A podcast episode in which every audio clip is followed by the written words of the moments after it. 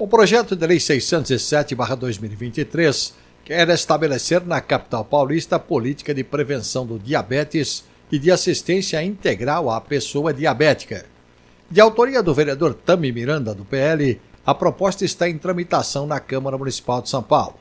Segundo o projeto, as medidas de prevenção à doença serão em qualquer de suas formas, incluindo o tratamento dos problemas de saúde relacionados ao diabetes.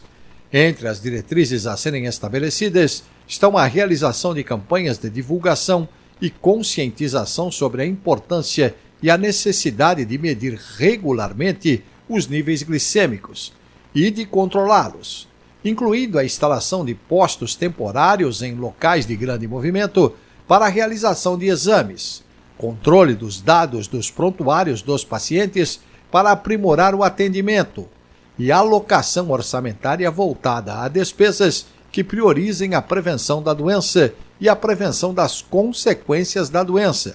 especialmente mediante a distribuição de medicamentos e aparelhos de tecnologia sempre atualizada. Mais detalhes no texto da jornalista Heloíse Ramada no portal da Câmara. sãopaulo.sp.leg.br